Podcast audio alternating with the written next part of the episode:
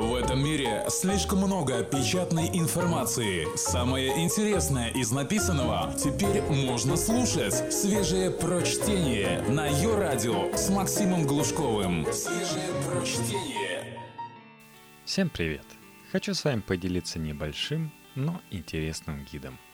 Гид «Как работает современная российская пропаганда». Текст Алексея Ковалева для слон.ру. Правительство и политики, государственные и окологосударственные СМИ, политологи и аналитики, рекламщики и блогеры всегда пользовались пропагандистскими приемами.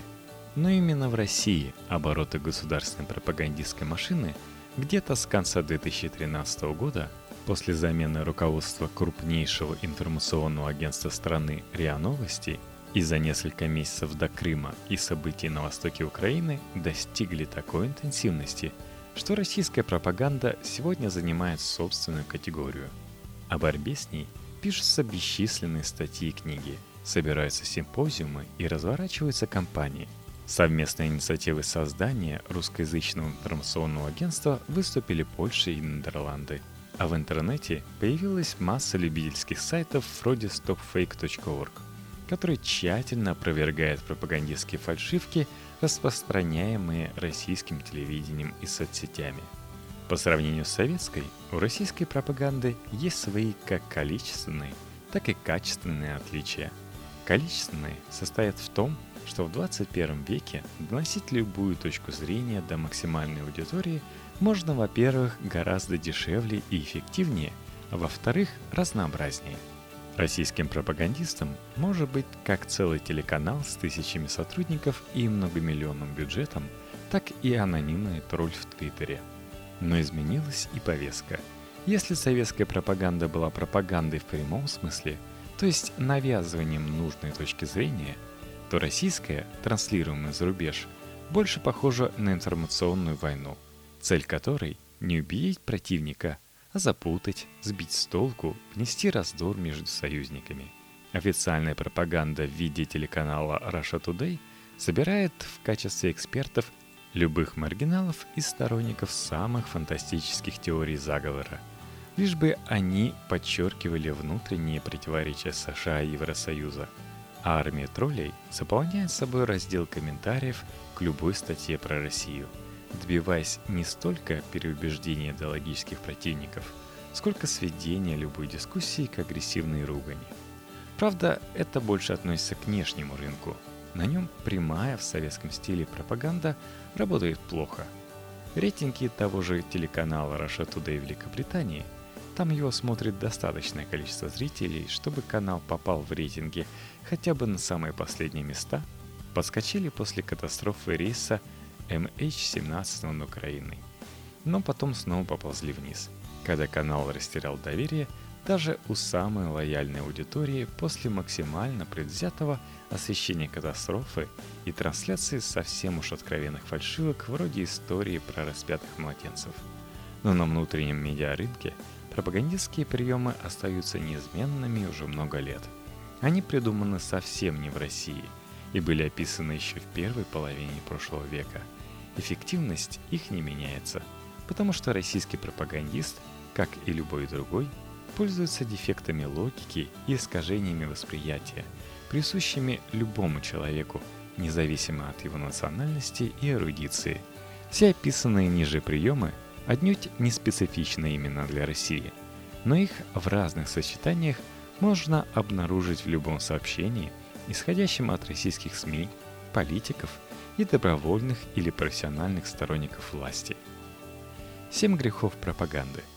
Клайд Миллер, один из основателей Института анализа пропаганды, Institute for Propaganda Analysis, составляя свои инструкции по противодействию пропаганде, даже не задумываясь о их применении где-то кроме США, ни сталинской СССР, ни нацистской Германии, ни грядущая мировая война американцев тогда почти не интересовали – все, чего хотел добиться Миллер, это научить сограждан делать более осознанный политический выбор.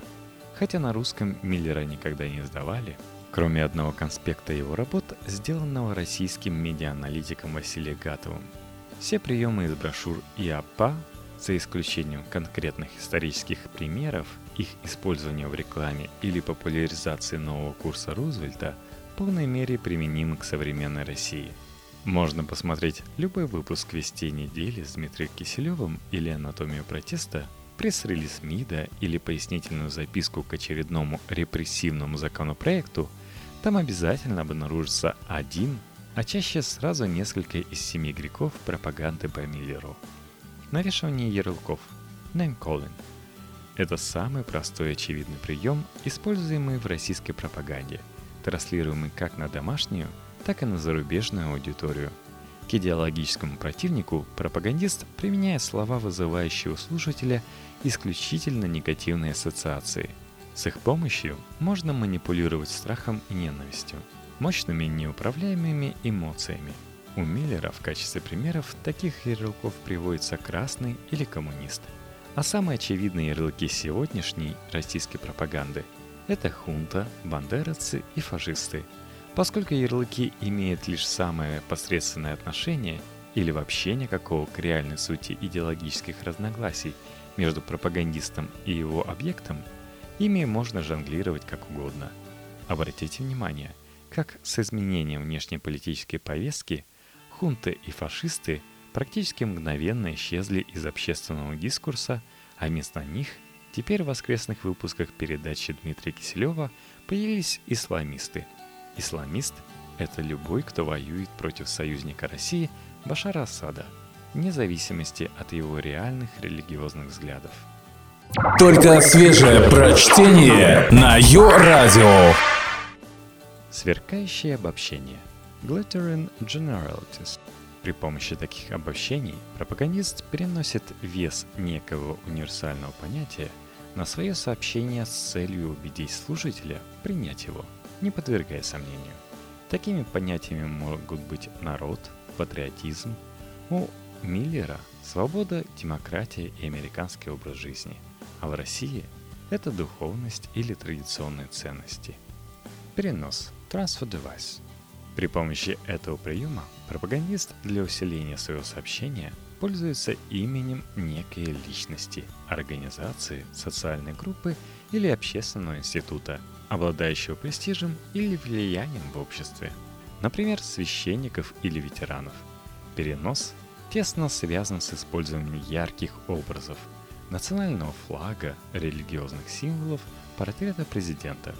А может быть и наоборот – чтобы подчеркнуть злодейскую сущность украинской власти и угнетение русскоязычного населения Донбасса, в выпусках новостей используются архивные кадры с марширующими гитлеровскими солдатами, а в статьях натянуты исторические аналогии.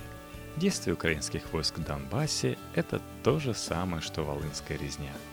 В этом случае на объект пропаганды переносится не позитивная ценность, а негативная – еще один специфический российский случай – применение методов переноса. Различные западные эксперты, политологи или СМИ, транслирующие нужную пропаганде точку зрения. У них может не быть никакого реального влияния в их среде. Зарубежные СМИ, сообщающие о падении рейтинга Обамы или росте авторитета Путина на Западе, это один единственный крошечный сайт, а эксперт – никому неизвестный блогер – в отдельных случаях для переноса используют источники, специально заведенные и поддерживаемые для этой цели. Например, пропаганда, нацеленная на зарубежную аудиторию, может быть абсолютно неэффективна. Скажем, сайт на польском языке, расхвалящий Россию Путина. В Польше никто не читает. Но российские информационные агентства могут цитировать его как польские СМИ и создавать у читателя впечатление, что поддержка Путина в Европе – гораздо значительнее, чем она есть на самом деле. Свидетельство. Testimonial. Пропагандист может привлечь на свою сторону как эксперта по какому-то вопросу, так и просто популярного зрителя человека, чьи политические взгляды не имеют никакого отношения к его таланту или успеху. Певцы спортсмены, заседающие в Думе членами партии власти, стареющие голливудские звезды, обнимающиеся с Путиным и Кадыровым – это все классическое свидетельство по Миллеру. Жерар де Пардье, сияющим видом демонстрирующий свой новый паспорт с двуглавым орлом, имеет самое смутное представление о политическом устройстве России, но его свидетельство активно используется российской пропагандой как символ поддержки России на Западе. Простой парень, Plain Fox. Тут все довольно очевидно. Кадры, на которых Обама с аппетитом уплетает гамбургер, а Путин рыбачит – классический прием «простой парень» по Миллеру. Попытка быть ближе к избирателю, показать «я такой же, как вы». Правда, в случае с Путиным этот метод дает сбои. Имидж Путина, как всесильного и премудрого отца нации, противоречит этой показанной простоте. Поэтому, если он рыбачит, все любят рыбалку, то обязательно должен поймать рекордно огромную щуку. А если нырять с аквалангом, то непременно достать из морских глубин древнюю амфору. Туз в рукаве. Катстекин. У Миллера картстекин – это когда фокусник, показывающий карточные трюки, дает зрителю выбрать карту из колоды, как бы случайную, но на самом деле уложенную в нужном ему порядке. Применительно к пропаганде прием «туз в рукаве» относится к избирательному использованию фактов, когда одни замалчиваются, а другие второстепенные, наоборот, выпячиваются. Туз в рукаве особенно эффективен в качестве метода обороны. Кандидат от партии власти, которого подозревают в коррупции, может подчеркивать, сколько при нем было открыто детских садов и посажено деревьев. Его коррумпированность от этого не меняется.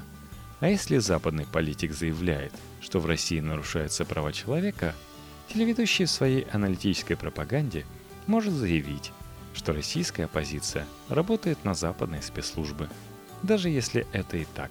Нарушению прав человека это никак не противоречит. Запрыгивай на телегу. Bandwagon. Метод запрыгивай на телегу – это апелляция к большинству, к стадному инстинкту, присущему любому человеку. Человек больше склонен сделать выбор, даже если он лично ему не близок, если видит, что такой же выбор сделали сотни, тысячи, миллионы. Столько-то процентов большинство такие же, как он – для этого в рекламе используются выражения типа «столько-то процентов потребителей пользуются зубной пастой такой-то марки», а в политике кадры с массовыми демонстрациями, толпами довольных избирателей, идущих на участок, слова, включающие в себя максимально широкие группы населения, типа «Единая Россия» или «Общероссийский народный фронт».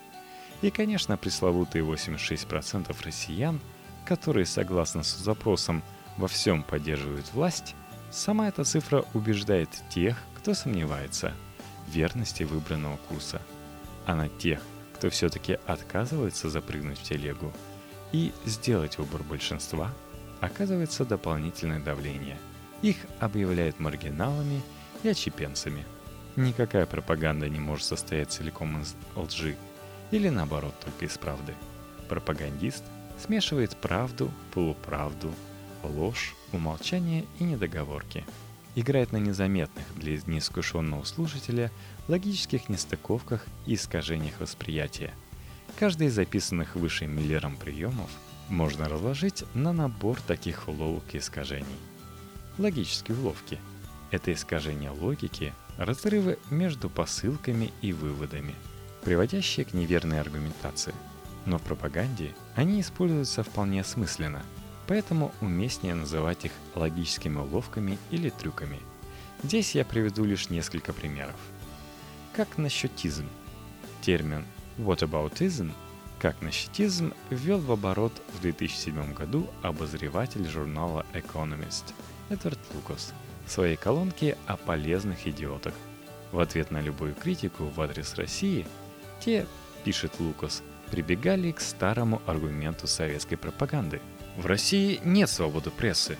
А как насчет нарушения свободы слова в самой Британии? Прием этот в советской прессе был настолько популярен, что про него есть классический анекдот.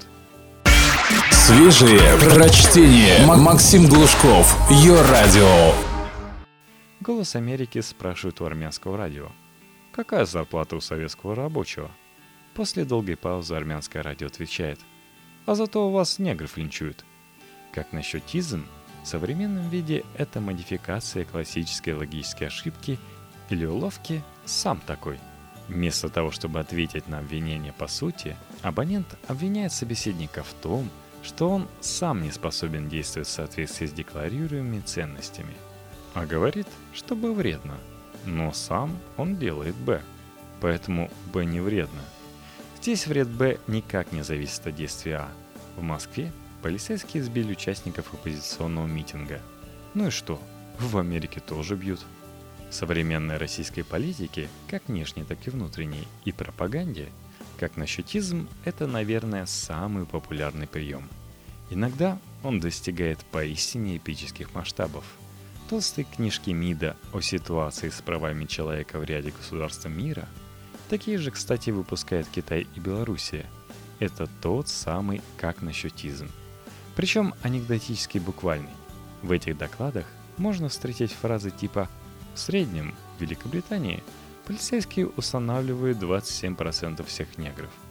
Законопроект депутата от «Единой России» Александра Сидякина об увеличении штрафов за несанкционированные митинги, потому что якобы так делают в Швейцарии, это тоже как насчетизм, только в другую сторону. Фактура из пояснительной записки к законопроекту полной неточностей, умолчаний и передергиваний в пересказе зарубежного опыта уползла в СМИ – и активно использовалась защитниками, то есть пропагандистами репрессивных мер в виде аргумента. Что вы хотите? Вон в Европе то же самое. Анекдотическое свидетельство. Уловка анекдотическое свидетельство – это частный случай, который пропагандист использует, чтобы сделать некий общий вывод, подтверждающий его точку зрения. Самый яркий пример из недавних – это россиянка, живущая в Германии – рассказывает, как нагло ведут себе иммигранты-мусульмане. Личный опыт одного человека тут же используется как доказательство общей картины «Европа гибнет под натиском мусульман», которую рисуют российские государственные СМИ. Пугула. При помощи этого приема пропагандист подменяет аргумент своего оппонента на неверный, более слабый и глупый, и спорит с соломенным чучелом. Оппонент – может быть вообще выдуманным. Это популярный жанр спора с одним знакомым оппозиционером, с человеком, который называет себя либералом, который утверждает, что Россия должна отдать Крым, что русские в странах Балтии – это захватчики, у которых прав должно быть меньше, чем у беженцев с Ближнего Востока и так далее. Сюда же относятся и опровержения вымышленных, то есть прямо сфальсифицированных заявлений руководства Украины, представителей Госдепартамента США и так далее. Уловка Галилея. Галилей выступил против значительно превосходящих его сил противника и был прав. Следовательно, каждый, кто выступает против более сильного противника, прав. Эта уловка почти исключительно используется в российской пропаганде, вещающей за рубеж. Некто, критикующий США, должен быть прав, как бы нелепы ни были его аргументы.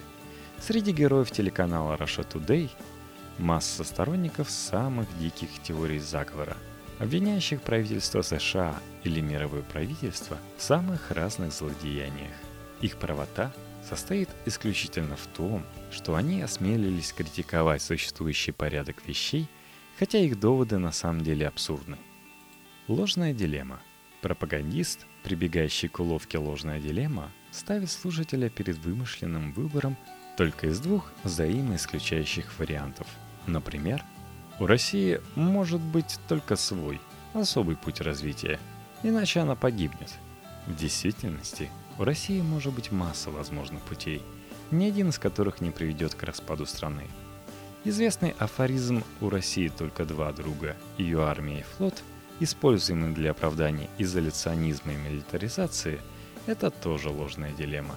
Ведь на самом деле в России может быть сколько угодно друзей, а не ноль или только два. Апелляция к традиции – это частный случай принципа Юма. Из того, что есть, не пристекает «должно быть».